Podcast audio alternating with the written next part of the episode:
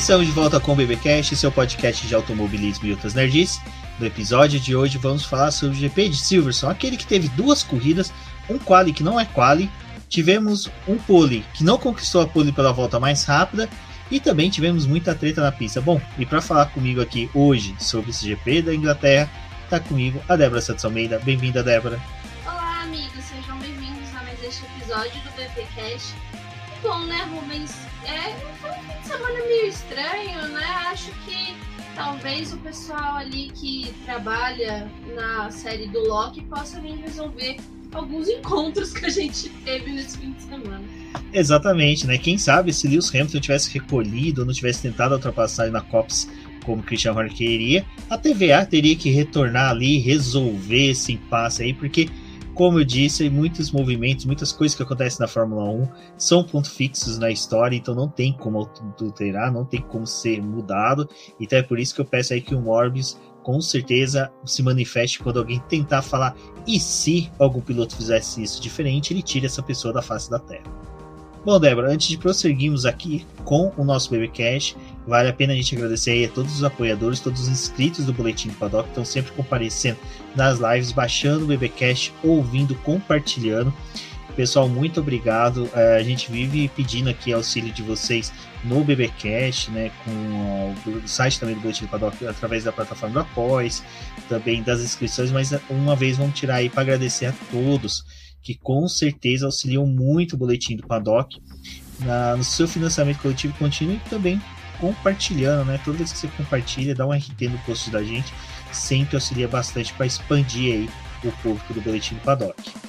Muito obrigada a todo mundo que acompanha o BP. Se você quer ajudar no crescimento e desenvolvimento do nosso trabalho, é, acesse né, a plataforma de membros lá no YouTube ou também com a, o, o Apoia-se, né, que é uma forma de ajudar o DP no seu crescimento para a gente poder manter é, o site, manter também o nosso canal no YouTube.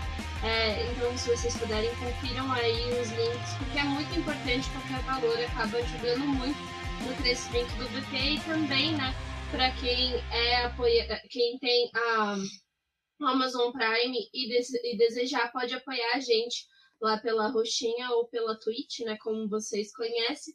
É só perguntar para mim e para o Rumis também outras formas de ajudar o BP, porque é muito importante para a gente poder manter todos os nossos trabalhos aqui. Mas se você não pode ajudar a gente financeiramente, é, considere também dar um RT nos nossos posts, divulgar o nosso podcast para que outras pessoas também conheçam o nosso trabalho aqui, dependendo de onde você está escutando, se é pela plataforma do YouTube ou pelo seu agregador favorito, a gente está com uma campanha para poder conseguir 2 mil inscritos no YouTube. Então, se você é só o nosso ouvinte por algum agregador, também conhece o nosso trabalho lá. Exatamente. E vale lembrar também que terça-feira teremos, se você está ouvindo esse podcast aí na segunda-feira de manhã, ou na terça-feira de manhã, durante a tarde, à noite, às 8, 18 não, às 20 e 15 estaremos ao vivo no YouTube, também outras plataformas de streaming, para conversar com vocês sobre os efeitos Silverstone. Então, muita coisa eu e a Débora limou da pauta de hoje, justamente para ter a participação de vocês nos comentários. Então, vá, compareça nas lives, comente, mande perguntas para a gente, vai ser bem interessante lá. É, a versão 2.0 do podcast acontece lá na live. Exatamente. Bom, Débora, uh, esse foi um final de semana que eu acho que o Thiago, o Thiago, é, o Thiago Raposo, o Fábio Campos, lá do Café com Velocidade, deve ter amado, porque tivemos apenas dois treinos livres. E entre os treinos livres tivemos um treino classificatório. Foi um final de semana bem diferente, aconteceu bastante coisa. Foi interessante ver esses treinos livres que aconteceram tanto na sexta como no sábado. É, a gente teve aí essa divisão desse fim de semana, né? Que é algo que acaba chamando a atenção, porque como era um primeiro contato, a gente queria ver como é que as equipes iam resolver né, os seus trabalhos durante esse fim de semana. A gente teve duas corridas na Áustria, né? Depois do GP da França, então foi um, um come, começo não, né? Já foi uma parte da temporada ali bem movimentada com três corridas, depois aquela pausa e aí eles retornaram agora para Silverstone, né? E depois de todos os problemas que a Mercedes teve na Áustria com queda de desempenho, né, não estava conseguindo acompanhar a Red Bull.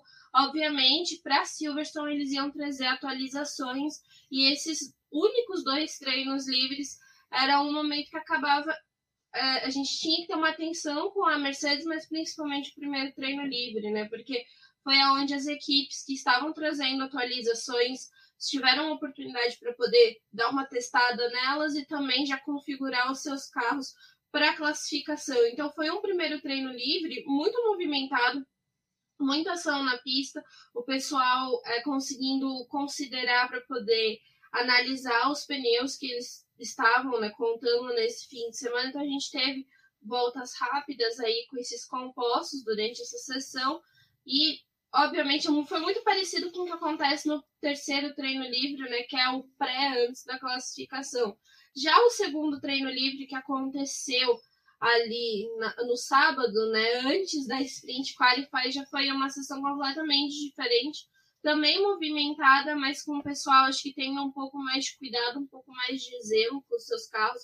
Na verdade, foi algo que a gente viu, assim, tanto no primeiro treino livre quanto no segundo treino livre, que apesar de alguns pilotos extravasarem os limites de pista, eles estavam sendo conservadores com as zebras, estavam sendo conservadores com os seus carros, mas esse segundo treino livre foi mais destinado para eles verificarem a durabilidade dos pneus, então a gente viu testes com todos os pneus da gama, mas principalmente com os pneus médios, e alguns pilotos também investindo em testes com os macios, porque como tinha sprint, né, alguns pilotos optaram por fazer toda a prova sprint com esses pneus macios, então tinha que ter essa verificação.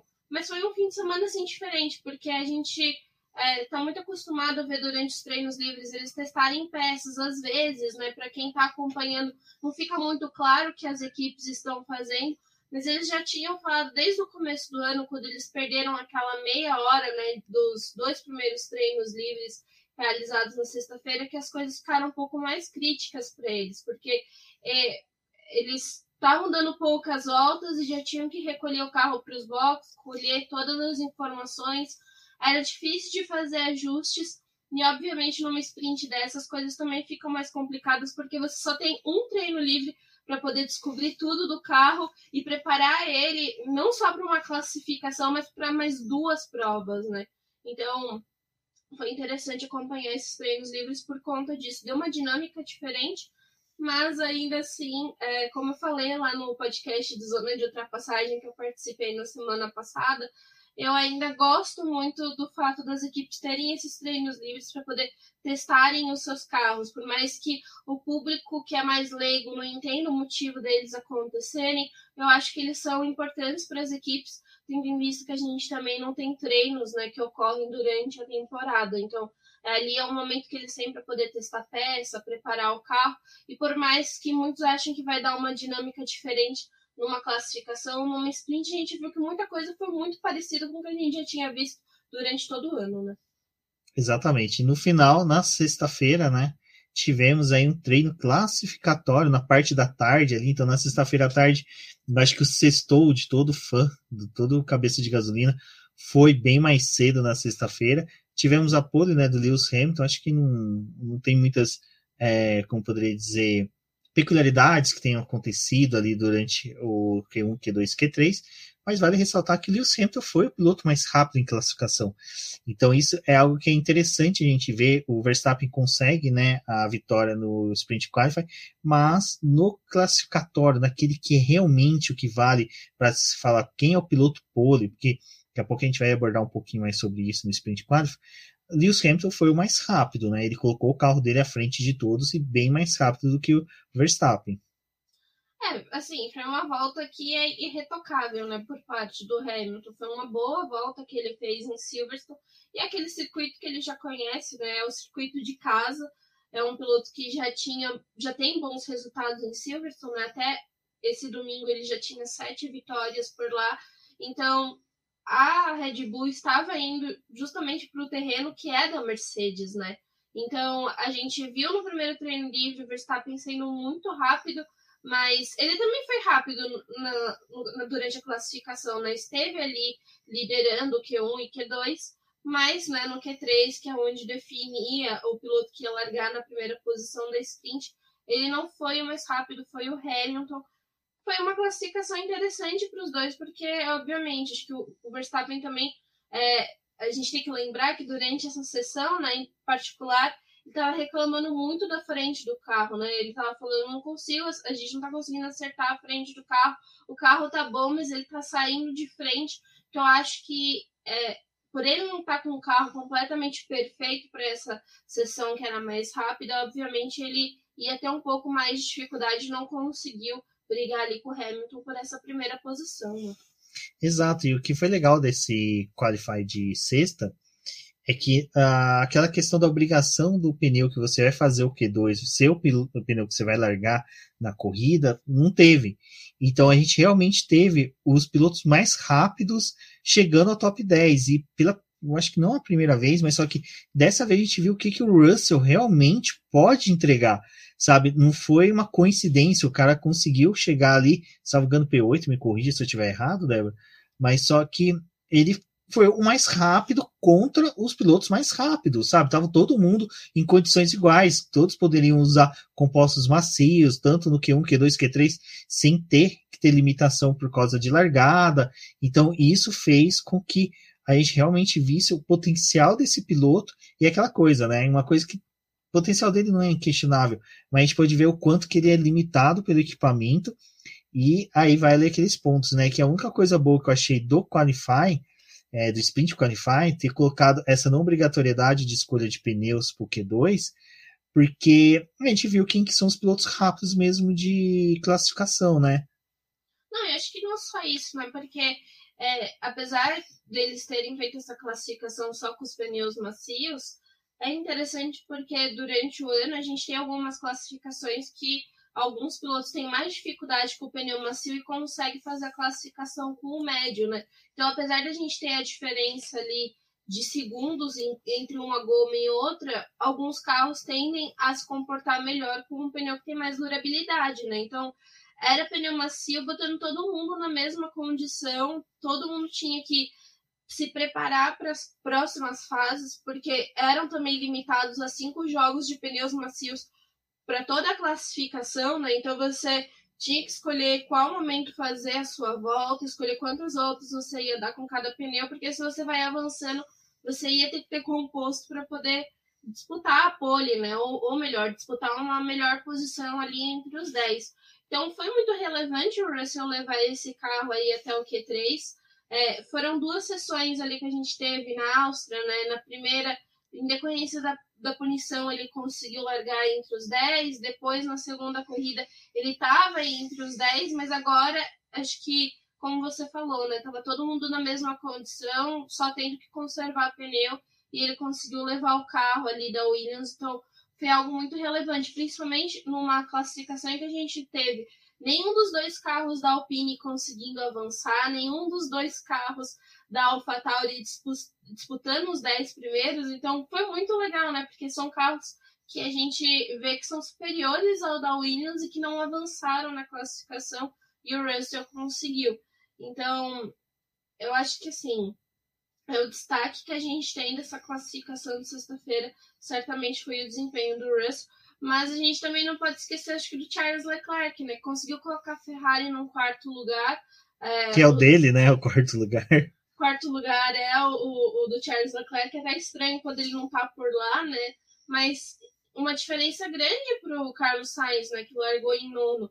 E assim, é, é interessante ter essa diferença desses dois pilotos, até porque o Sainz ele tá se mostrando muito adaptado, né? Com o carro da, da Ferrari, né? E a gente teve a surpresa que acho que em Silverstone, um circuito tão técnico, tão difícil, né? Que os pilotos acabam, apesar de já conhecerem muito, ainda assim falam né, da dificuldade que é guiar por lá. A gente viu o Ricardo, né? O Ricardo surgiu nessa classificação. É, foi uma classificação boa do Ricardo. Eu acho que é, foi uma coisa que eu vinha comentando que eu não queria mais ficar tanto pegando o pé dele, porque não, não cabia mais. Eu acho que se a McLaren tá, tá sabendo que ele tá lidando com essa questão dos resultados ruins dele e ele tá realmente demonstrando interesse na evolução, a evolução chegou em Silverstone. A gente viu ele bem em todos os momentos. Não teve um momento ruim. E Silverstone que é uma pista muito selecionada, né? Ela tipo, ela separa mesmo, sabe, os pilotos que são rápidos do, que não são. A gente viu vários fatores aí de pilotos que estavam bem durante a temporada e tiveram uma certa queda durante de desempenho nesse final de semana. E o Ricardo não, o Ricardo conseguiu um bom desempenho no, no qualify, no sprint qualifying também foi a mesma coisa. Depois na corrida teve um melhor desempenho. Então, acho que vale essa ressalva sim do Ricardo no treino classificatório de sexta, porque ele está entregando, parece que ele se acertou ali com a McLaren, acho que fato de ele estar tá mais perto da fábrica da McLaren consegue um feedback mais rápido, acho que não tem um delay da linha, né, talvez, não fica uhum. craquetando a informação, mas foi interessante para os McLaristas, com certeza, foi um dos melhores resultados que a gente poderia esperar para este final de semana. Eu só não vou ficar iludida com o Ricardo porque tem a próxima corrida, né? Sempre assim, o Ricardo a gente não consegue ficar iludido com ele por muito tempo nesse ano, né, em si. Então, é, não vou salvar o Ricardo ainda, mas obviamente acho que acredito que vai ser esse ano de altos e baixos do Ricardo mesmo.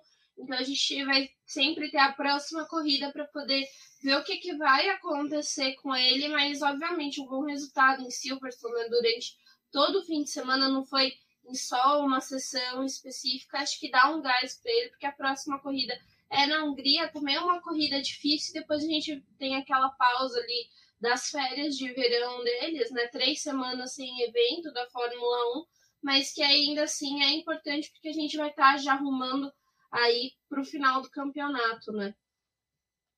Exato. Bom, e agora, né, vale falar do Sprint Qualify, né, que, como eu falei, Lewis Hamilton conseguiu a pole, ele comemorou como se fosse a pole realmente, né, a pole que seria para o domingo e tal. Você é uma... ganhou pneus, nem a pole. Exato, né, já começa com isso, né, o cara é, já tem essa questão de Cara, esse negócio do pneuzinho é uma coisa muito estranha, né? Porque é tipo como se fosse a entrega do troféu, fosse a medalha, né? A coroa de louros da, do piloto, né? De que ele demonstrando que ele ganhou, que ele conquistou, né? A pole, e o cara ganha na, na, sexta, né? No, no, treino classificatório para sprint qualify, e no sprint qualify você ganha uma coroa de louros. Então você vai entender a cabeça da Liberty, né? Eu acho que essa reunião que eles decidiram essas coisas do sprint qualify teve muita maconha envolvida. Mas, enfim, vamos lá. Uh, sobre sprint qualify, né, Débora? Vale ressaltar aí que, como o Lewis Hamilton largou na pole, o menino Max Verstappen falou: não, hoje eu que me se consagro, eu que vou buscar essa pole, que já que é para disputar em questão de vitória, eu vou buscar e eu quero, né? Ele chegou falando que ia buscar o maior número de pontos possível no final de semana e já conseguiu sair no sábado com os três pontos do sprint qualify. Não, foi assim, foi uma reação muito boa do Verstappen nessa largada, né? Ele escolheu, tracionou muito bem, e acho que é até interessante porque na Fórmula 2 a gente teve até um pouco desse movimento, né, do piloto que estava largando da segunda posição, tracionando melhor e conseguindo e conseguindo avançar, né, para poder ter uma largada melhor. Então o Verstappen ele se aproveitou ali, conseguiu dar esse salto e pegar a primeira posição. E eu acho que é até interessante levar isso em consideração para a corrida do domingo em si, né? Porque o Hamilton ele falou isso. Eu vou estar tá largando do lado sujo da pista, mas não é um, um lado ruim e parece que tá, a gente está tendo uma atração melhor desse lado, né? Tudo bem que, obviamente, não, não aconteceu da mesma forma que o Verstappen, né? Que conseguiu a liderança muito rápido. Teve um incidente, mas a gente vai comentar disso depois. Mas é, eu acho que isso dá uma dinâmica interessante para esse começo da corrida dele, sem dúvida. Sim, é interessante que você uh, tem esse lance do Max Verstappen ultrapassando o Lewis Hamilton na largada. E assim, o sprint qualifying, eu já vou traçar minha opinião. Eu gostei, para quem assistiu as lives sabe que eu, fui, eu sou bem crítico a esse formato, mas eu sou crítico ao formato como uma questão de melhorar a competitividade na Fórmula 1, que como a Fórmula 1 vinha falando, que eles queriam trazer isso para melhorar espetáculos no final de semana, para tudo. Então, para quem quiser mais, saber mais sobre isso, veja a, a live nossa de quinta-feira passada. Vai ter, o, se você está assistindo no YouTube, tem o card aqui em cima, acima da Débora vai estar tá o card informando sobre isso. E no caso da, da, desse final de semana eu gostei demais. Eu achei muito legal a corrida, mas é uma coisa que eu comentei lá no grupo de acionistas do Boletim do Doc, né, dos apoiadores, que é meio precipitado a gente falar isso, né? Principalmente do primeiro teste, porque o primeiro teste é aquela coisa, né? Os pilotos estão buscando saber o que, que, também podem fazer e o que não podem fazer. Tem N fatores que favoreceram para uma disputa mais acirrada no sprint qualifying.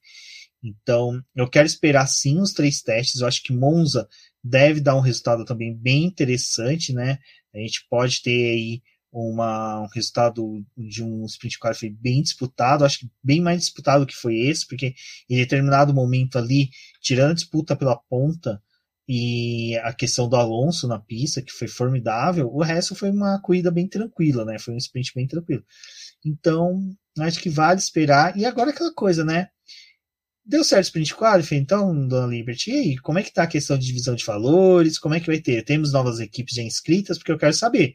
Porque você me vendeu a ideia de que depois que isso acontecesse, o céu ia ficar sempre limpo, as andorinhas iam estar sempre voando no céu azul. Quero resultados. Eu não quero ficar só nesse sprint qualifying, aceitar isso e, e depois abraçar o travesseiro chorando que eu não tive nenhum resultado bom por parte de vocês. Eu acho que assim, enquanto, se a gente levar em consideração que é uma corrida, como a gente vê numa Fórmula 2, numa Fórmula 3, que tem a sua corrida principal, mas tem um evento antes que é uma outra corrida, né? No formato ali da Fórmula 2 a gente tem duas sprints e tem a, que, a questão da inversão né, das posições, enquanto corrida é irretocável, assim, foi uma corrida bem legal. Enquanto classificação, não acho que ajudou em absolutamente nada, sabe? Porque, é, para mim, assim, se era uma visão de tentar ajudar, da competitividade, a gente também deveria ter tido uma disputa melhor, talvez, no domingo, sabe? E, e isso não deu porque a gente sabe das dificuldades que as equipes em si têm, né? Tanto que nesse fim de semana, por ter adicionado esses 100 quilômetros a mais, teve equipe que precisou pedir é, para a FIA para poder fazer manutenção dos seus carros de questão de segurança, porque os carros não estão preparados para poder fazer mais um evento de, de 100 quilômetros, né? E é um, um evento em que o carro está ali em atividade plena, né? Uma sprint é isso é, você vê o talento dos pilotos e o carro em atividade plena, né? Sem ter um pit stop, sem ter nada. Eles têm que dar o máximo deles ali. Então, eu acho que, enquanto evento, foi interessante, sim. A gente teve uma corrida boa em Silverstone. Acho que quando estava ficando divertido as 17 voltas, acabou. Mas é aquela coisa, né? Se fosse uma corrida normal ali depois da 17 volta a gente ia ter a parada dos box, né? Então ia ser algo que a gente já tá meio acostumado, mas foi interessante. Mas, assim, tipo, para uma Alfa Romeo, por exemplo, sabe? Essas equipes que estão ali mais no fim, não serviu de porcaria nenhuma, né? Tanto que no domingo a Alfa Romeo chegou a tentar beliscar uns pontos ali e no, no final das contas não resolveu de nada para eles, né? Acho que a gente viu uma boa corrida ali do Alonso no sábado, que, nossa, deu trabalho pro pessoal ali, né, do grid, assim, é, é fantástico, né? A gente fala da questão desses pilotos estarem roubando vagas de pilotos mais novos, mas nossa, foi incrível ver o que o Alonso fez. E o mesmo assim, para mim, como pessoa que adora a Alfa Romeo, é, ter visto o que o Raikkonen fez, sabe? Dá, dá aquele é, gás ali no Pérez, não deixar o Pérez passar, fazer o carro da Alfa Romeo ficar extremamente largo. Então, assim, no domingo isso também foi incrível. Mas, sei, sabe? Eu, não me pegou, assim, não, não é um negócio que. Nossa, estou extremamente ansiosa para que tenha a próxima. Não, ainda não, não, não é desse jeito. Eu quero ver o que, como é que vai ser a próxima. É, foi o que eu falei também lá no Zona de Ultrapassagem. Acho que Ano que vem, talvez com a aproximação dos carros, com o que acredito que pode acontecer no próximo campeonato, o formato sprint pode funcionar se a gente tiver um equilíbrio é, proposto pelos carros, sabe? Que isso traga um equilíbrio para a categoria. Nesse ano, não, sabe? E a gente correu o risco. Foi uma das coisas que eu e o Rubens a gente estava até discutindo no sábado, né? A gente correu o risco de, tipo, bom, a gente teve uma sprint e ele acabar com o campeonato, um campeonato que está sendo tão movimentado, sabe? Por conta de um negócio que aconteceu no sábado, enfim.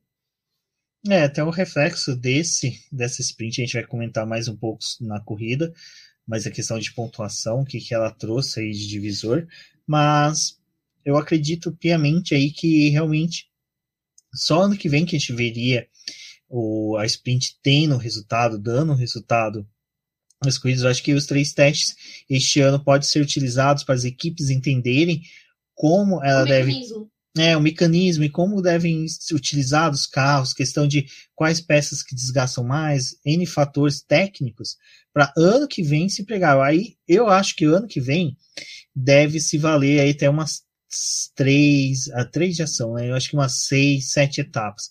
Porque eu penso assim, autódromos que nem Silverstone, Monza, até que são interessantes para esse tipo de traçado, sabe? Eu queria ver muito isso, por exemplo, no Bahrein, que é uma pista muito interessante.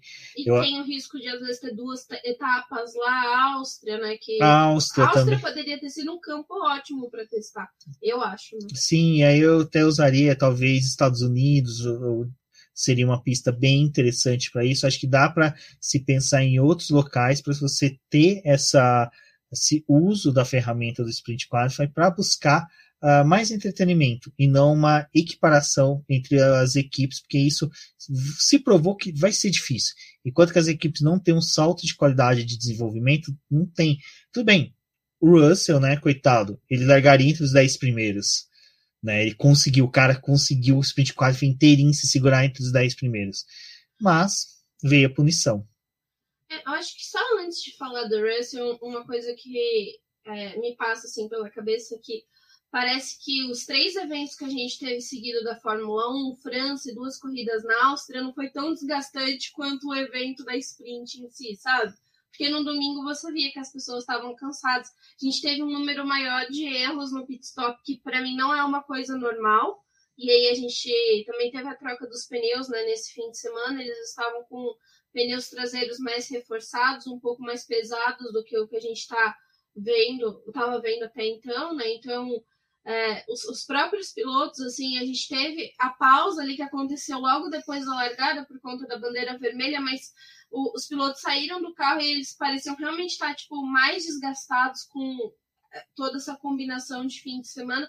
Tudo bem, eu concordo também com o que o Del Valle lá do podcast F1 Brasil fala, né? Esses caras são, são tão bem pagos, eles têm mais a que se fuder mesmo.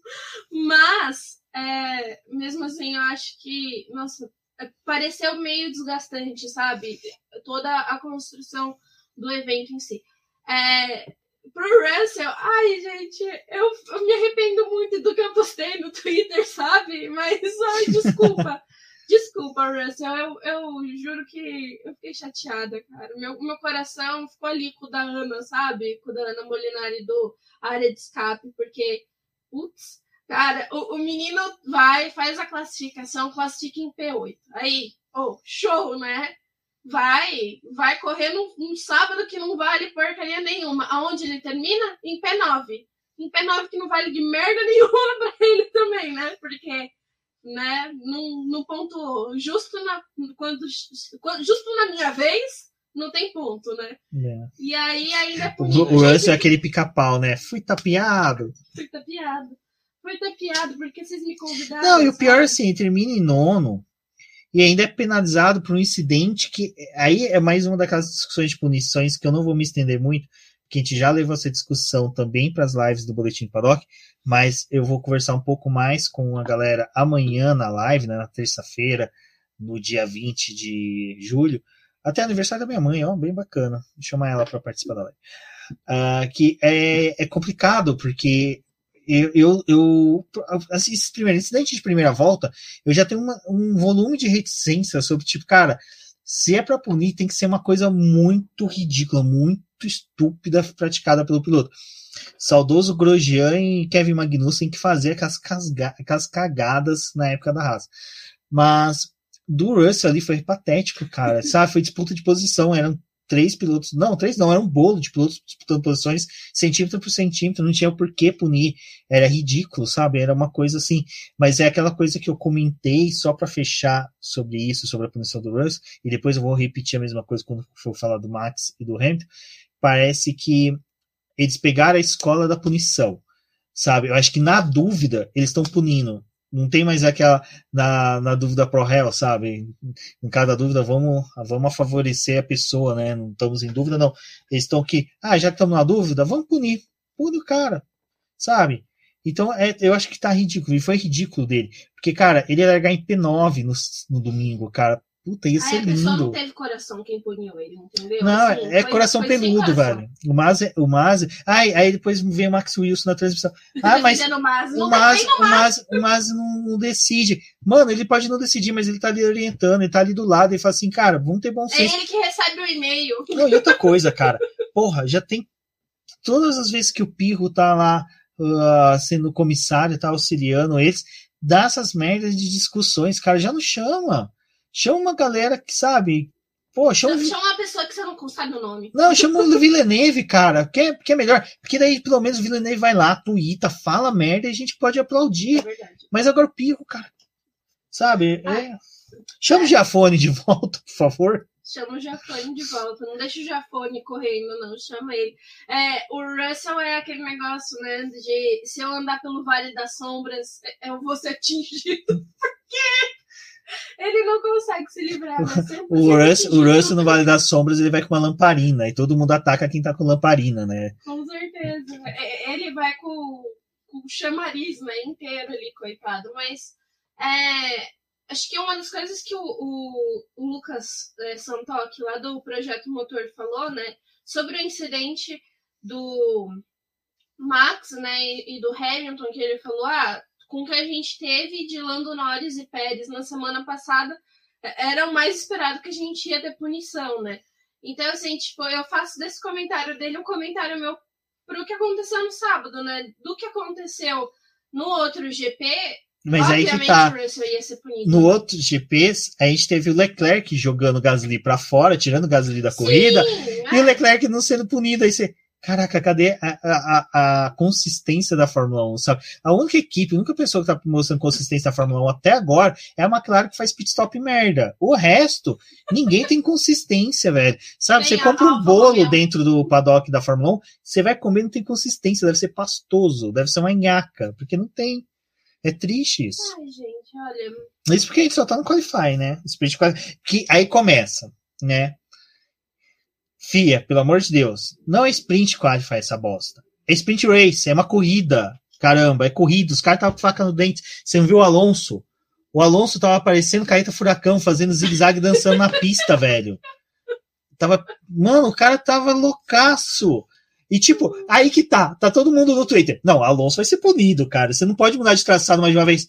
Não, Alonso não é punido. Tudo bem, não, eu tô... não tinha que punir o Alonso. Não, e eu, não, eu tava torcendo pra caramba pra não punirem o Alonso. Se punisse o Alonso, é sério, cara. Eu ia ligar pra alguém lá na Inglaterra. Quem que tá lá na Inglaterra que a gente conhece? Ninguém. Puta, pobre é uma bosta. Pobre não conhece ninguém na Inglaterra. Normalmente conhece alguém no Japão, que é alguém que trabalha em alguma indústria lá no Japão. Oi, Shinozaki, tudo bem? Beijo. Então, cara, é impressionante isso. O Alonso ele só fez isso porque ele conhece Silverstone muito bem e ele sabe aonde ele pode é, pisar com os pneuzinhos dele, entendeu? Assim, ele tava desfilando, entendeu? o Alonso nunca tá errado. O Alonso já tá assim, cara, se me punirem numa sprint qualify, vai ser a coisa que menos vai me doer na minha carreira. Pra quem tem uma carreira tão boa, tão gigante como a minha. É, é tipo Raikkonen, né? Saindo é... na classificação. Isso aqui não vale bosta nenhuma mesmo. Eu vou ficar aqui pra quê? Oh, e aí, agora, só para fechar a Sprint Qualify, que a gente teve tanto esse, o Alonso fazendo isso no Sprint Qualify, que foi sensacional, ele driblando o Lando Norris, cara, foi... Hum, faça mais vezes. Faça mais vezes, porque ele soube fazer o limite, né? Porque é aquela coisa, o, ele não pode fazer aquilo no ponto de freagem, que é, não é permitido você mudar, né? E você, quando o outro piloto está muito próximo para ultrapassagem. Então ele fazia no limite do aceitável, que era muito foda. E aí você teve o Sebastian Vettel e ele fazendo um embate sensacional, cara. Aquilo ali, viúvas dos anos 2010 ali, cara, tava no lustre que nem louco. Eu, por exemplo, tava. Beijos, Rafa. E eu tava loucaço, loucaço. Falei, caramba, velho, que sensacional. E vendo os dois em carros medianos. Ai, que delícia. Exato. E aí você ainda teve o Sainz e o Pérez que acabaram se ferrando, né, Débora? Os dois rodaram, foram pro final do grid. E... Não, o, o Sainz ele ainda conseguiu se recuperar, né? e ficou ali na 11 primeira posição, né? Então, para o Sainz, assim, foi ruim, mas ele ainda conseguiu se recuperar. E o Pérez, que, tipo, Pérez, o que aconteceu com você, meu querido? Mas, assim, o Pérez. É... Ninguém constava com a astúcia dele. Pois é, né?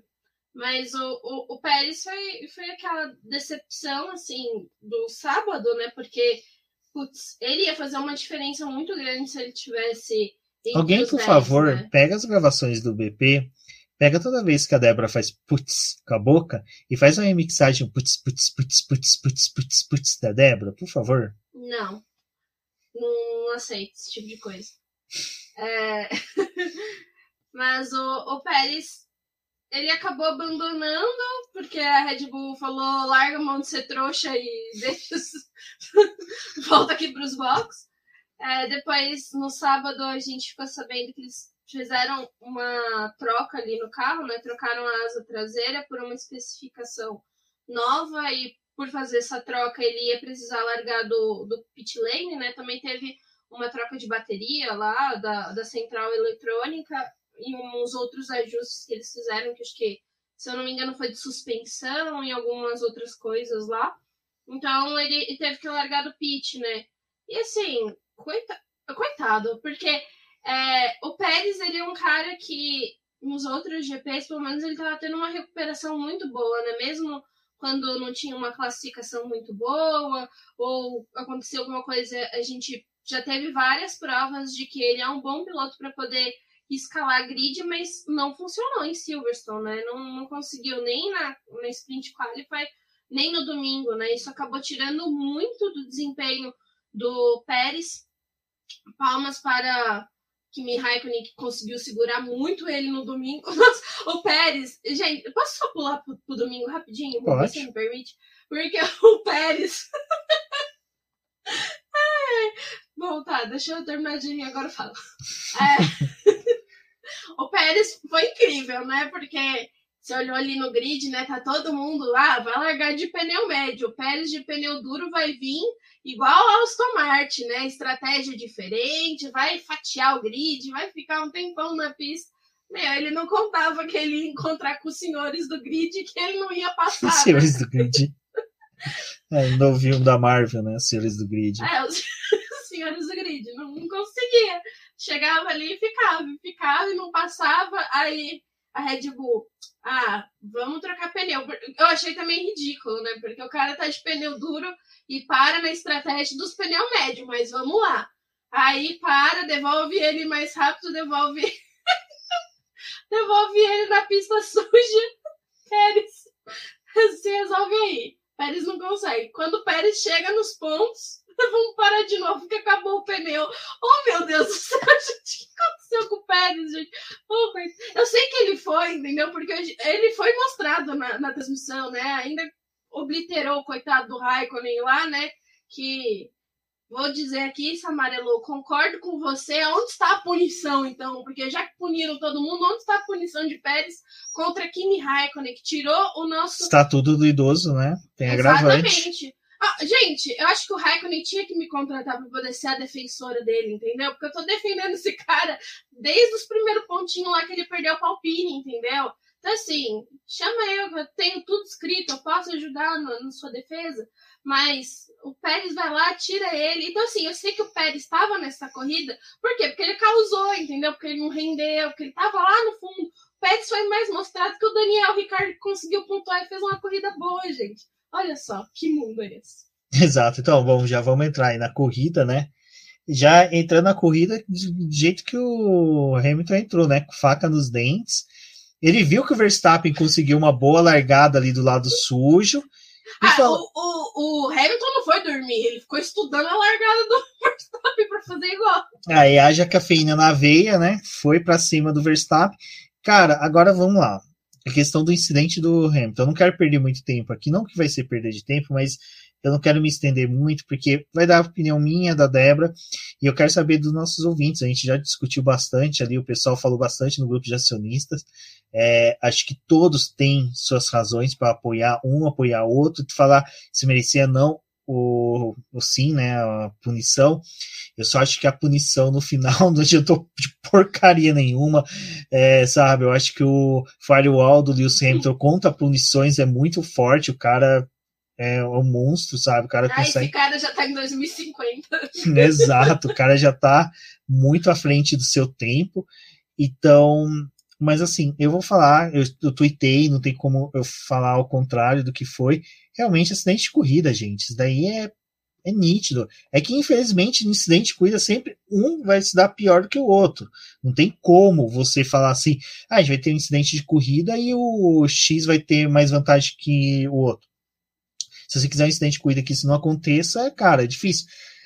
Um piloto para bater de propósito sobre o outro, ele tem que bater sabendo que os dois vão sair. Porque bater de propósito, torcendo para que seu carro saia sem nenhum dano, é muito difícil. Só se você tiver com um trator contra um Fusca. Aí você consegue bater um trator num Fusca e o trator seguir o caminho dele normal. O Fusca vai ficar todo destruído. E o Lewis Hamilton, até onde eu saiba, ele não pilota trator. Então ele não saberia que a batida dele não ia criar consequências para ele. Ele teve, teve até a asa danificada, ele teve a vantagem, né, a sorte ali da, da parada, né, do, da, bandeira, da bandeira vermelha, que a equipe conseguiu verificar e falou, não, não precisa trocar a asa dele. Mas segundos antes de ter a bandeira vermelha, a equipe já estava com a asa pronta para fazer a substituição. Então o Lewis Hamilton ele corria o risco, se não houvesse a bandeira vermelha, hipoteticamente, o Verstappen tivesse saído correndo ali do carro, tivessem tirado o carro dele e a corrida seguida, o Hamilton ia ter esse prejuízo. Então, assim, você bater de propósito num carro não é das coisas mais inteligentes. Uh, Schumacher já provou isso, Ayrton Senna já provou isso. Então, acho que o Lewis Hamilton é um cara que tem a cabeça no lugar, sabe que isso daí não é a melhor coisa a se fazer. O Verstappen também, só finalizando, é, o Verstappen também não teve culpa de jogar o carro para cima, que nem eu vi o pessoal falando. O Verstappen também sabe que ele corre o risco. E sabe que você tentar ultrapassar alguém por fora e você tentar fechar o carro, as chances de você sair no prejuízo é muito maior. Né, vídeo que aconteceu com o álbum todas as vezes que tentou ultrapassar o Lewis Hamilton por fora. Umas das vezes o álbum teve, eh, teve culpa e outras o Lewis Hamilton teve culpa. Mas só que nessa de hoje, cara, incidente de corrida total. E aí fica o que eu falei nas últimas lives. O meu problema com a questão da punição é você está criando cercado em volta dos pilotos. Os pilotos não vão querer pular esse cercado para buscar posições, eles vão querer ficar ali quietinhos, eles não vão querer extravasar, serem audaciosos, irem além do que é necessário. Eles vão ficar naquele cuida de João e Maria, só acabou, sabe, de vovozinhas. É, eu acho que tentar levantar a teoria da conspiração de que o Hamilton fez isso para poder jogar o, Verstappen para fora. É a mesma coisa.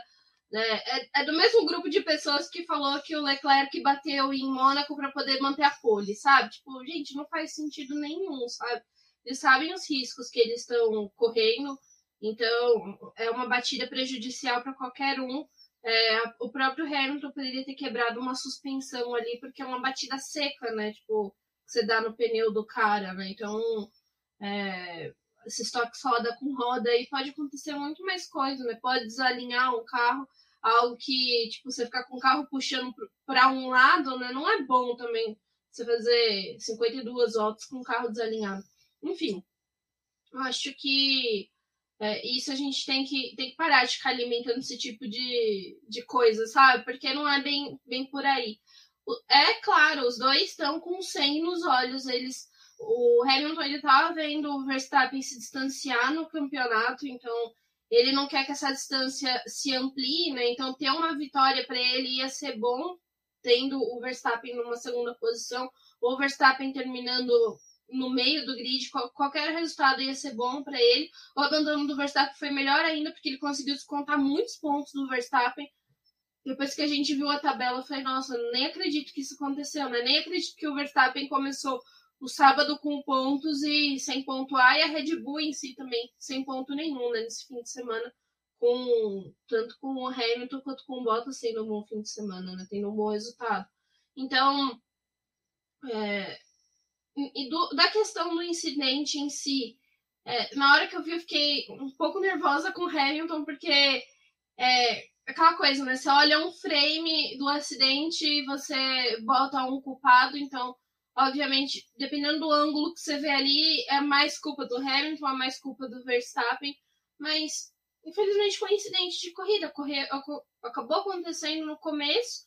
É, teria sido incrível se eles tivessem sustentado isso por mais uma volta ou que nenhum dos dois tivesse saído de pista, a gente ia estar tá tendo uma visão completamente diferente, falando do quanto que esses dois pilotos cresceram e do quanto que eles estão indo muito bem no campeonato e por mais que eles estivessem afoitos, sabe? Foi uma disputa legal, mas é ruim. Sempre que acaba em batida é ruim, sabe? Não é nem em questão de torcida, sabe? De dar preferência para um e para outro. É ruim mesmo, porque é, a gente perdeu de ver um, uma continuidade de uma disputa deles ou de uma leitura de estratégia, de outras coisas que poderiam acontecer mais à frente da corrida, né? Obviamente, para o campeonato é muito bom o, o Verstappen ter abandonado, porque isso acaba dando um gás para o Hamilton em se aproximar, né? Porque era o que toda, muita gente sendo crítica, né? Ah, acabou a dominância da Mercedes, mas agora é a Red Bull que tá levando tudo, tipo, então o que, que adiantou? Então agora eles voltam mais próximo nesse campeonato. É, a Hungria, assim, é terreno também para o Hamilton, né? Ele tem vitórias por lá, ele é um ótimo piloto nessa pista. Então, assim, acho que a Hungria ele vai ir num nível muito mais é, alucinado, sabe? Para poder tentar sair dali com uma vitória e talvez até é, retomar uma possível liderança do campeonato e fechar a, a, a prova antes das férias em liderança, né? Obviamente, quem terminar a Hungria liderando tipo, vai ter um gás para quando as coisas voltarem, sabe? E aí são três semanas para você pensar o que está acontecendo. Mas pro lado do, do Verstappen, acho que assim, ele cresceu muito como piloto, sabe? É, eu foi uma das coisas que eu e o Rui estava conversando. Como piloto, eu acho o Verstappen sensacional, sabe? As coisas que ele fala é completamente diferente. A gente tem que começar a entender isso, sabe? Mesma coisa do Lucas de Graça. Nossa, eu bato palma para ver o Lucas de Graça dirigindo. Eu acho ele sensacional na Fórmula E. Acho incrível as corridas que eu já tive a oportunidade de, de ver o Lucas fazendo. Como pessoa, não acho a pessoa mais legal, mas é, eu tô tentando avaliar pelo piloto em si, então a gente também tem que pensar nisso, sabe? É, o, o Verstappen como piloto, ele cresceu muito. Ele, esse ano com o Hamilton, assim, tipo, obviamente, ele melhorou demais em pilotagem, mas o Hamilton ainda é um piloto muito completo. E ó, ele chegou assim no campo do, do Hamilton, sabe?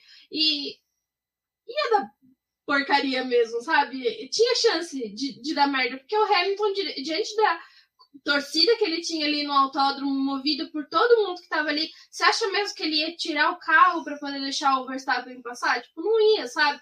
É o mesmo gás que o Verstappen tava sentindo na Áustria, tipo, por mais que o público ali fosse mais limitado, sabe? A maior torcida que tá ali no autódromo é dele. ele tava correndo no terreno da Red Bull, tipo, ele tinha o gás de estar tá na sua casa, praticamente. E o Hamilton tinha o gás de estar tá correndo na casa dele, queria fazer o melhor. O Russell, que não é um piloto que estava disputando por vitória, estava super feliz da torcida tá comemorando pelo que ele estava fazendo em pista. Imagina o Hamilton, sabe? Que as bandeiras ali tava hasteada para ele, sabe? Então, aconteceu, foi uma fatalidade, sabe? É ruim por um lado, mas o campeonato para muitos que estavam já sentindo que a distância tinha se estabelecido, melhorou, né? É isso que é ruim, né? Você ter a saída do Verstappen numa prova no início, né? Teria sido sensacional a gente ver ele, ele sempre disputando posição, estratégia, teria sido show. Ah, o, o Valese, que não, não tá aqui nesse episódio, mas ele tinha falado, né? Se tivessem sustentado essa disputa um pouco mais, ia ser a Batalha de Dijon, né? Tipo, Exato. rivalizar com a Batalha Nossa, de Dijon. com certeza, com certeza. E a Batalha de Dijon vale sempre ressaltar, né? Foi um GP morno que teve só o ápice na batalha. E foi a mesma coisa esse GP. A gente teve um GP não morno dali da para frente, porque a gente teve muita disputa, mas só que a batalha entre o Verstappen e o Lewis Hamilton, cara, entrou para mim por aqueles momentos memoráveis do automobilismo. Silverstone, né, as três últimas corridas aqui foram sensacionais. Então, ano passado marcado pelo sequência de stories com três rodas, né? Tipo, aquilo foi incrível também. Exato, né? Então aí fica difícil a gente poder condenar o Hamilton, porque é que eu falei, o cara vai tentar de tudo. E vai lembrar que até a Débora falou de Hungaroring, que é a próxima corrida. É, se eu não me engano, me corrijam se eu estiver errado, mas só que o recorde de um piloto com o maior número de vitórias em um mesmo, numa mesma pista era do, Lewis Hamilton. É, do não, acho que era do Lewis Hamilton em Hungaroring, que ele tinha oito vitórias, tem oito vitórias, agora tem oito em Silverstone, né? Ele pode chegar à nona vitória na, em Hungaroring. Mas acho que na Hungria é sequência de vitórias. Hum, em sequência. sequência de vitórias em sequência. Ah, tá. Perfeito. Então eu posso estar totalmente errado. Alguém, se eu souber, Casola, Finlândia, que sempre são pessoas de estatísticas de números aí, me corrija se estiver errado. Mas assim, eles estão indo para uma pista que é território do Lewis Hamilton, né? Então, assim, por mais que o carro da Mercedes não esteja tão bom, pode acontecer. Bom, Acho que sobre a batida é isso. A gente vai comentar um pouquinho mais das consequências ao final, quando gente falar ali da disputa com o Leclerc. Mas antes, vale lembrar, né? Como a gente falou, Sebastian Vettel teve um bom sábado, onde ele foi competitivo, foi rápido, né? Aqui no Sprint Qualify, ele finalizou em oitavo lugar, atrás do Alonso, porque o Alonso continuava ali no sambódromo de Silverstone, né? Sambando na frente de todos. Vettel não conseguiu ultrapassar.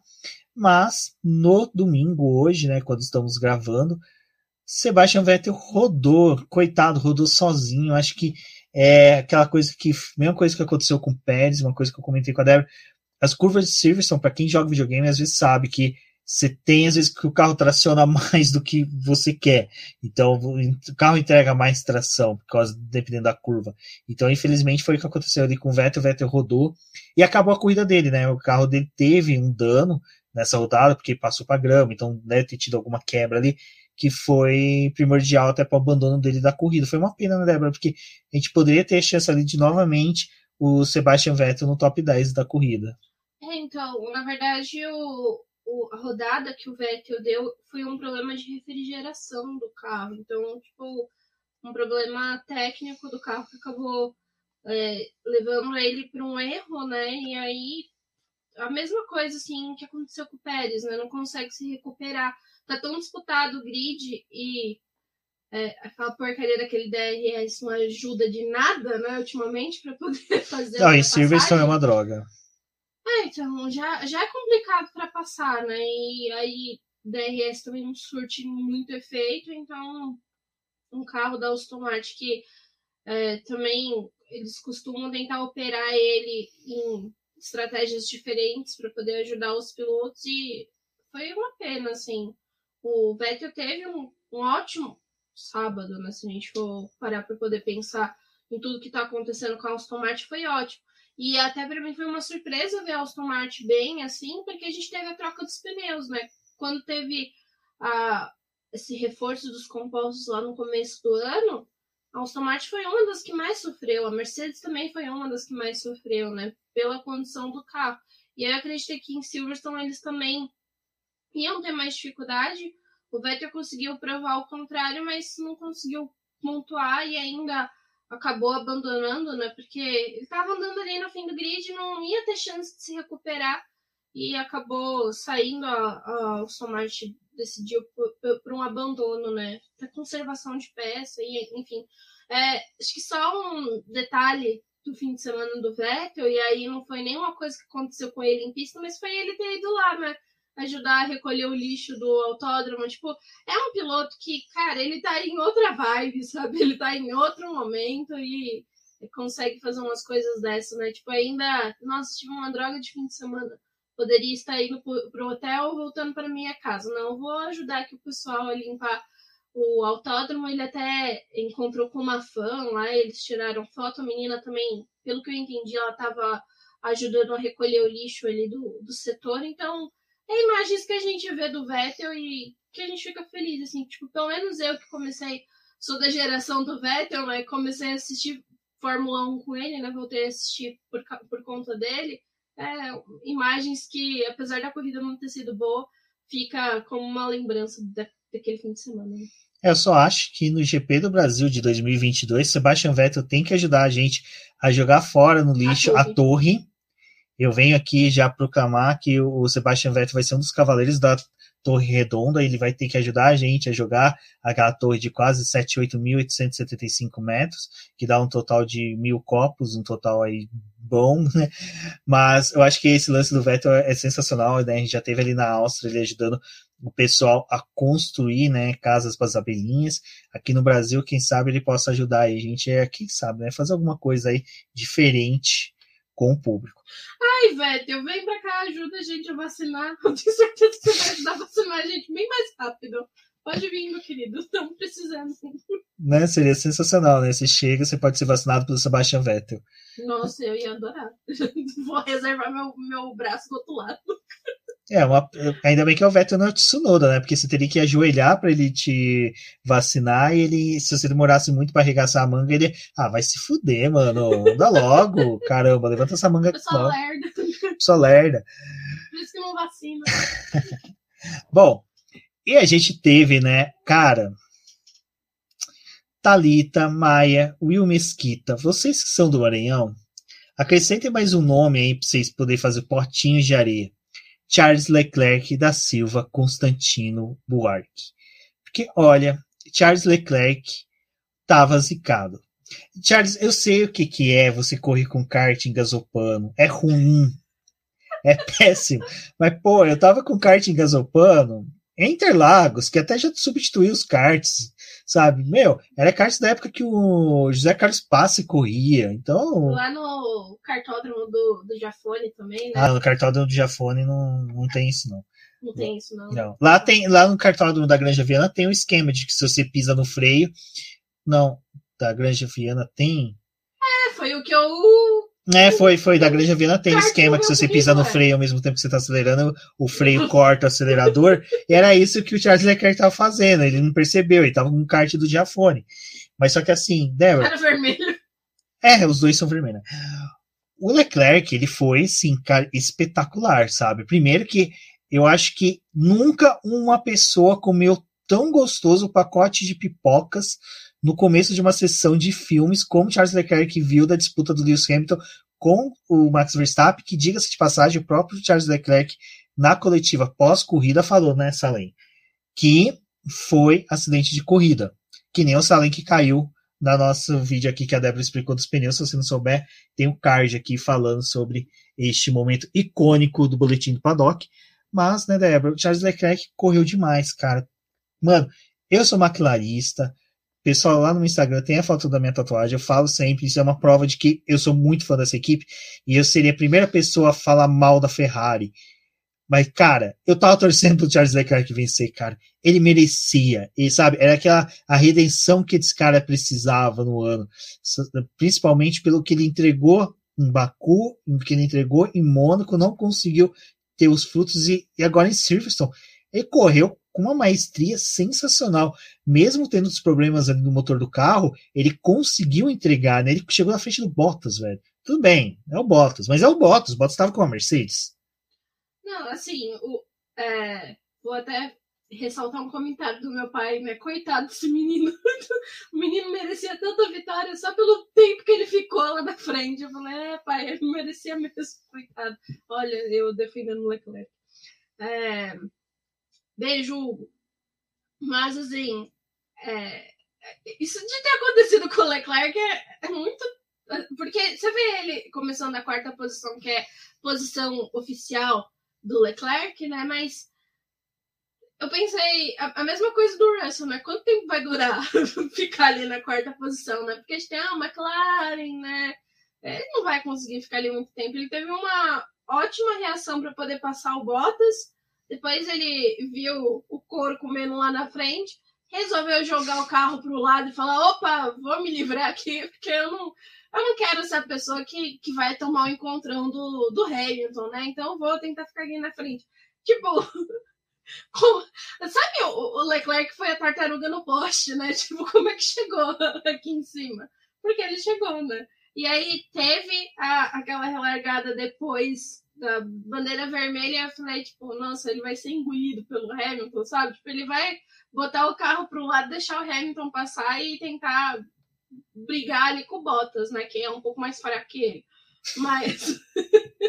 É. É contra quantos? Contra quantos? É contra o Bottas? Ah, essa daqui eu consigo. Mas, nossa, ele conseguiu sustentar muito tempo, né? Ali na, na frente, o carro engasopando lá, tendo vários problemas. Nossa, teve um, um negócio que eu fiquei.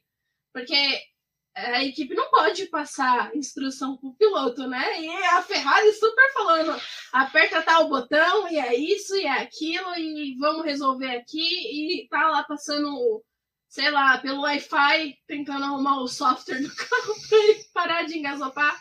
Ou seja, falando pro Leclerc, né? Para de pisar com os dois pés. Eu sei que o Hamilton tá vindo atrás, entendeu, meu querido? Mas não precisa ficar tão aflito. É, brincadeira, gente. Isso não acontece com o de Fórmula 1. Mas. É, nossa, eu não sei como é que aquele menino conseguiu aguentar até a, a volta 50 na frente e segurou bem, né? Fez o, o possível para poder ficar ali.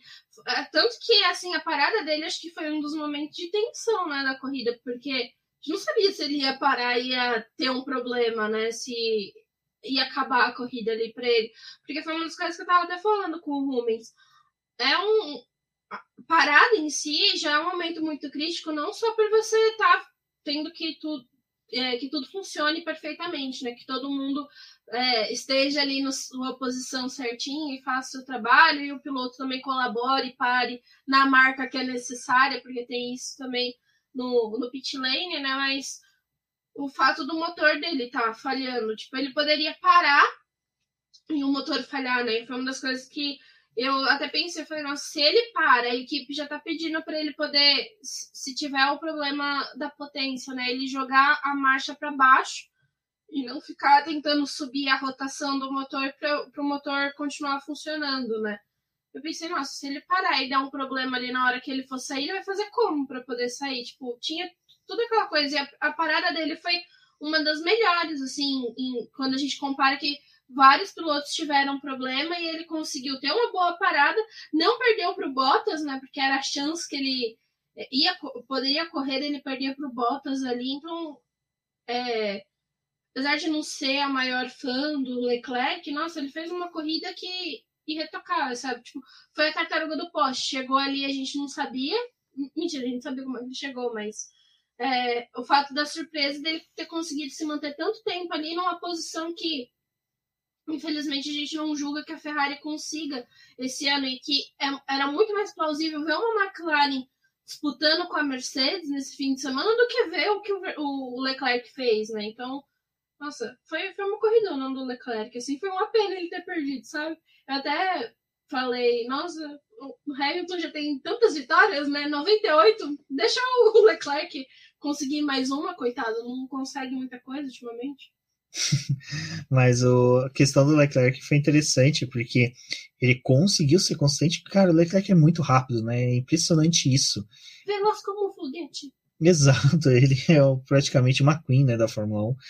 Cara, muito foda ter visto ele em pista. Eu achei, cara, foi foi um tesão. Eu acho que teria sido uma puta corrida mesmo. Esse lance do Verstappen ter saído foi triste, porque você imagina Hamilton, Leclerc e Verstappen, os três disputando, e é aquilo que a gente está falando, né? O Leclerc e o Verstappen são o futuro da Fórmula 1 junto com o Norris e com o Russell, mas só que o pobre do Russell, né? Coitado, não tava tendo muita chance nesse domingo. Essa semana aí a gente vai ficar naquela divisão, né? Bottas confirmado na Mercedes ou Russell? A gente não É, e o Bottas que deu, né? Seguiu a ordem de equipe, né? Então ele já, já... Ne negociou o contrato de trabalho já tá dele. Com assinatura. Coloca um plástico em cima, né? Cobrindo metade da assinatura, assina, tira o plástico, fala, na semana que vem você vem e assina o resto. Uh, então, essa questão eu achei bem interessante do Leclerc, eu achei bem legal mostra que o motor adulterado está funcionando direitinho, mas adulterado, tão bem adulterado que ele começou a dar essas engasopadas ali. Outro piloto que foi destaque foi o Carlos Sainz, que fez uma corrida de recuperação sensacional. Teve uma disputa ali final com o Daniel Ricciardo, que olha. Os o Ricardo fãs... segurou ele por 20 voltas, gente. Meu Deus. É, então, isso mostrou que o Ricardo acertou o freio, né? Porque para quem gosta bastante, aí isso vai ouvir lá o podcast que eu participei do área de escape, eu já falei, área restritiva. A restritiva é de basquete. Quem sabe um dia eu vou lá conversar um pouquinho eles sobre basquete, uma coisa que eu não sou tão bom assim quanto Fórmula 1, mas seria interessante. Mas referente lá na área, área de escape, oh, é tanta área que a minha cabeça fica zoada. Uh, lá na área de escape eu falei sobre o Daniel Chard, a questão do freio, e que quando você vai defender posições, o freio é o essencial. Você tem que saber utilizar ele muito, você dosa muito mais a sua aceleração por base no freio do que no acelerador. Lógico, você tem que acelerar, porque é a aceleração. Mas só que a tomada de freada, da entrada e saída de curva, é essencial. E Daniel Ricciardo sobre mostrar isso muito bem, mostrou que ele já está conseguindo se acertar com o carro da McLaren. E lembrando que a gente está na metade do campeonato, né? Então, assim, se nós estamos na metade do campeonato e nesse momento, né, o Daniel Ricciardo conseguir se acertar com o carro e começar a repetir bons resultados, eu não duvidaria que ele sairia ali da oitava posição, que tem só 50 pontos, né? E tá mais de 30 do Leclerc, mais de 20, 15, né, do Carlos Sainz, ele consiga aí bons resultados para chegar a brigar com esses dois pilotos da é, Ferrari, quem sabe até ultrapassar eles no campeonato de pilotos, auxiliando a McLaren nos construtores. Então a corrida do, do Daniel foi boa, mas o Carlos Sainz teve uma corrida de recuperação isso foi um, um, acho que o único resultado positivo que a gente teve do Sprint Qualify, que jogou o Carlos Sainz lá para o final do grid e ele fez uma corrida de recuperação assim irretocável. Mostrou mais uma no final, né? Ele largou da décima posição, porque teve a punição do Russell, ele ia largar em décimo primeiro, largou de décimo, né? Ele teve uma largada que ele terminou a primeira volta em oitavo e depois ele continuou escalando, né, para poder ter essa disputa com, com o Daniel Ricciardo. Então, assim, nem foi um ponto tão positivo da sprint, porque ele já Ah, então esquece que eu falei, tô exaltando o Carlos Sainz de beber. Não merecia ser mostrado. É, isso. vamos. Vamos pra McLaren que interessa mais. Mas. tá explicado por que, que não mostraram o, o Carlos Sainz né, nesse fim de semana, descobrimos agora. É... Aqui você tem essa informação. Mas o, o Sainz Assim, foi, foi brilhante porque ele conseguiu se recuperar na sprint, então ele voltou ali numa posição que ele poderia ter uma corrida melhor e, nossa, deu uma canseira também no, no Daniel Ricardo por um tempo ali, né? Até desistir, não conseguir realizar a ultrapassagem. Então, o Ricardo também, nossa, teve um ponto muito positivo de ter segurado o Sainz em boa parte ali da corrida. E, nossa, de novo, né? Assim, DRS não ajudou em nada para Sainz.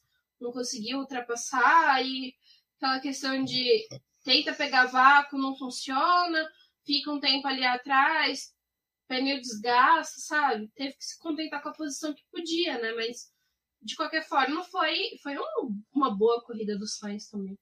E foi interessante que do resultado do Leclerc e do Sainz, eles fizeram 26 pontos, enquanto que a dupla da McLaren fez apenas 22 pontos. Então a Ferrari conseguiu mais pontos do que a McLaren este final de semana, né? Então, para a Ferrari foi um resultado excelente para a McLaren também. Norris e Richard na quarta e quinta posição é a posição realmente habitual da Ferrari, não, não tem não tem da McLaren, desculpa. É lógico, ali faltou só, no caso do lugar do Leclerc, seria o Verstappen, né? Então, foi um bom resultado para todos, eu acho que todos correram muito bem. E o lance do Norris, cara, que coitado, ele era o piloto para brilhar nesse final de semana, era para estar ali no pódio.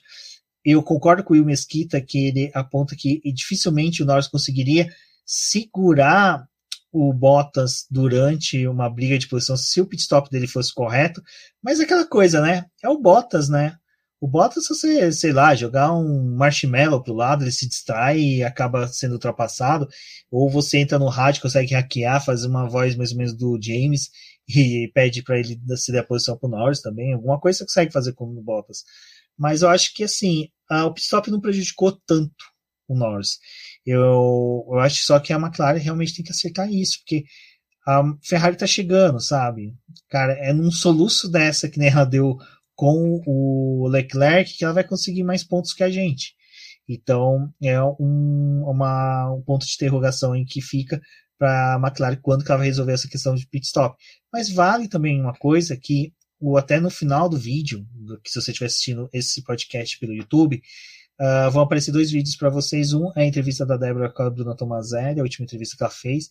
Então, se você está ouvindo pelo seu agregador favorito, no post do site do Boletim do Paddock vai ter o vídeo com, esse, com essa entrevista. E o outro é da Débora explicando os novos pneus, né?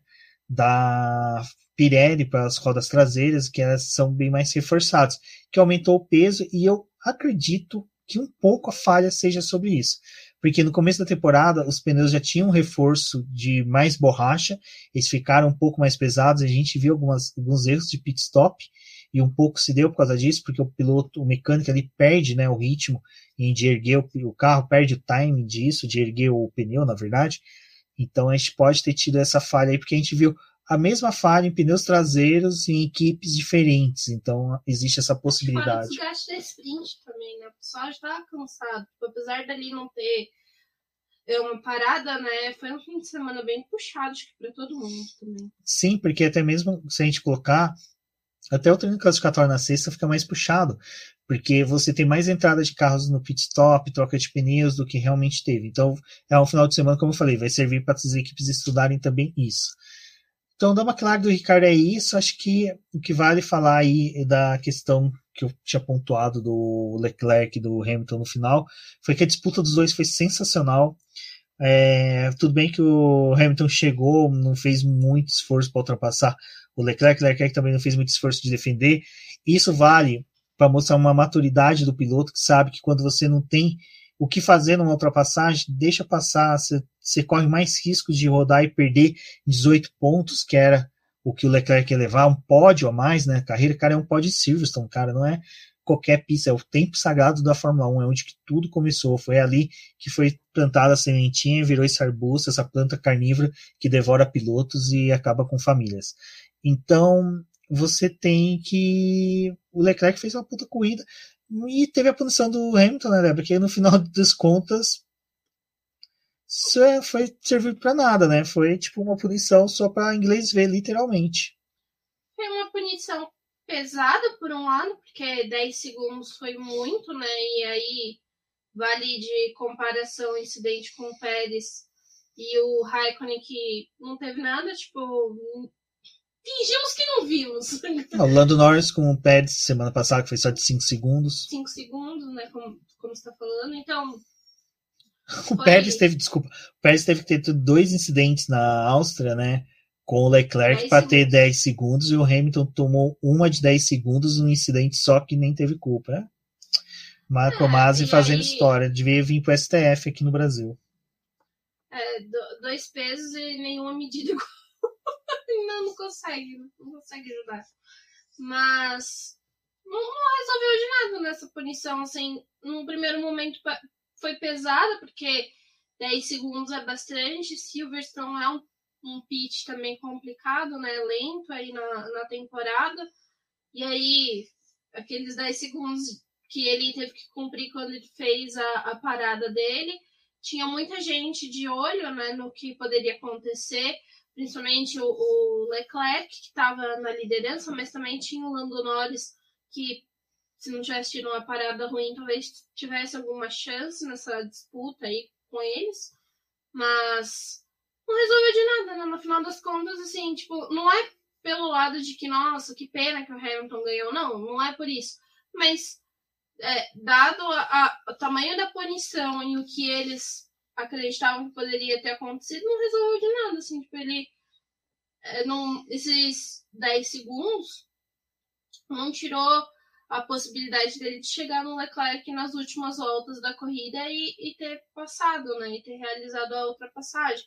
Então, foi uma punição que ah, a gente deu aqui, porque está seguindo nessa linha de, de punições em incidentes desse tipo, em incidentes em que o pessoal está disputando, mas não, resolveu absolutamente nada, né? Então, foi como se não tivesse dado.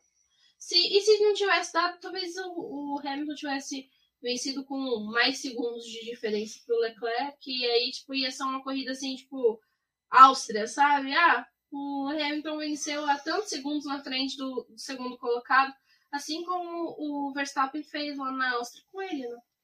É, e aí que mostra aquela coisa que o Totó falou, né? Ah, quando a gente chegar em Silverstone, a gente vai ganhar dos concorrentes com mais de 30 segundos de vantagem. Bom, Eu acho que se tivesse, hipoteticamente, não tido a bandeira vermelha e não tivesse tido o incidente, vamos supor, Verstappen tivesse saído, voltado lá para trás, galgando posições, sem disputar diretamente com o Hamilton.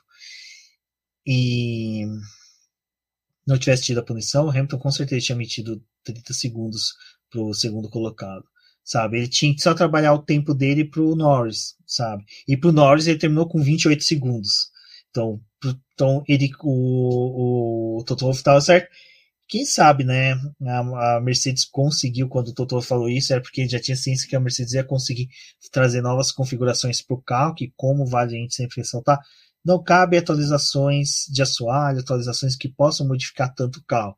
É muito mais pequenos upgrades, que são diferentes de atualizações é, substanciais que precisam do tokens, né, que são realmente que teria que mudar o carro da Mercedes, são pequenas atualizações que nem a própria Mercedes sabe se compensa trazer. Então, é, torcer né, para que tenha competitividade, que os pilotos esfriem a cabeça aí para o GP da Hungria e que seja uma corrida gostosa de se assistir. A Hungria, que a gente já sabe que é uma pista dificílima de ter ultrapassagem, mas às vezes né, a competitividade está aí. Quem sabe a gente consiga ver algo interessante no próximo GP. Bom, pessoal, agradeço a todos que assistiram o Boletim do Paddock. Bom, se você está ouvindo a gente aí por algum agregador e tem a possibilidade de avaliar a gente, avalie, deixe seu comentário e compartilhe nas redes sociais. Assim a gente pode saber quem são vocês e venha para a nossa live conversar com a gente, porque nessa terça-feira, como você viu, a gente tentou ser mais sucinto possível e de forma mais clara e direta dos assuntos abordados, porque muita coisa vai ser discutida no, na live é interessante aí você comparecer para conversar com a gente. Bom, eu sou o BGP Neto, agradeço a todos que acompanharam, assistiram, ouviram o BBcast até aqui. Um forte abraço e até a próxima. Obrigada a todo mundo que escutou o nosso podcast até aqui. Acompanhe o Boletim do Paddock nas suas redes sociais, como o Boletim do Paddock no, e no Twitter como arroba diz no boletim que. Eu sou a Débora Almeida, no Twitter como The Flowers. Acompanhe a gente aí é, os reviews sobre esse GP, os comentários, apareçam lá na live e também deixem a sua curtida se você estiver escutando o nosso podcast pelo YouTube, mas se você escutou no seu agregador e também tá aí é, fácil, né? Entre no YouTube, deixe sua curtida, seu comentário por lá também, que vai ser um prazer ver os seus comentários e responder vocês. Até uma próxima e até a live.